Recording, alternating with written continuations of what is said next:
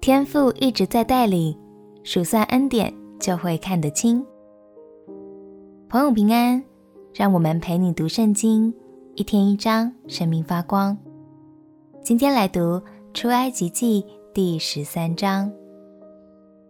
历史很重要，因为那是一个民族成长的见证。所以在以色列人离开埃及之后，天父开始教导以色列人。怎么让这段重要的历史传承下去？相信这段历史将让未来的孩子们感受到自己的身份有多么特别。我既是蒙天赋拣选，更被天赋所爱。让我们一起来读《出埃及记》第十三章。《出埃及记》第十三章。耶和华晓諭摩西说：“以色列中凡投生的，无论是人是牲畜，都是我的，要分别为圣归我。”摩西对百姓说：“你们要纪念从埃及为奴之家出来的这日，因为耶和华用大能的手将你们从这地方领出来。有效的饼都不可吃。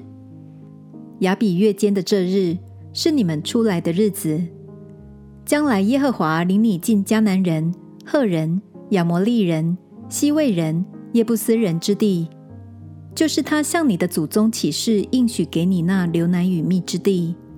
那时你要在这月间守这里，你要吃无效饼七日，到第七日要向耶和华守节。这七日之久要吃无效饼，在你四境之内不可见有效的饼。也不可见发酵的物。当那日，你要告诉你的儿子说：“这是因耶和华在我出埃及的时候为我所行的事。这要在你手上做记号，在你额上做纪念，使耶和华的律法常在你口中。因为耶和华曾用大能的手将你从埃及领出来，所以你每年要按着日期守这例。将来。”耶和华照他向你和你祖宗所起的事，将你领进迦南人之地，把这地赐给你。那时你要将一切投生的，并牲畜中投生的，归给耶和华，公的都要属耶和华。凡投生的驴，你要用羊羔代赎；若不代赎，就要打折他的颈项。凡你儿子中投生的，都要赎出来。日后。你的儿子问你说：“这是什么意思？”你就说：“耶和华用大能的手将我们从埃及为奴之家领出来。那时法老几乎不容我们去，耶和华就把埃及地所有头生的，无论是人是牲畜，都杀了。因此，我把一切头生的公牲畜献给耶和华为祭，但将头生的儿子都赎出来。”这要在你手上做记号，在你额上做经文，因为耶和华用大能的手将我们从埃及领出来。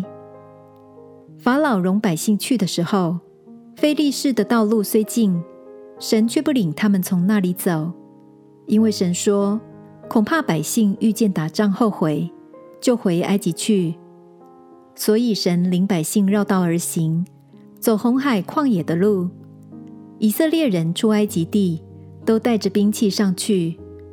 摩西把约瑟的骸骨一同带去，因为约瑟曾叫以色列人严严的起誓，对他们说：“神必眷顾你们，你们要把我的骸骨从这里一同带上去。”他们从疏割起行，在旷野边的以坦安营。